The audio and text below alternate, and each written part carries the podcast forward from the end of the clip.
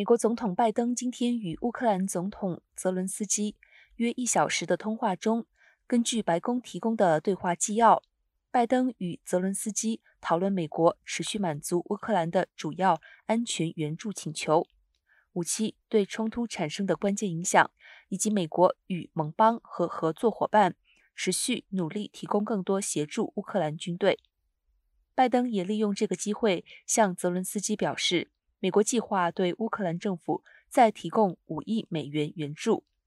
泽伦斯基则向拜登说明与俄罗斯的谈判状况。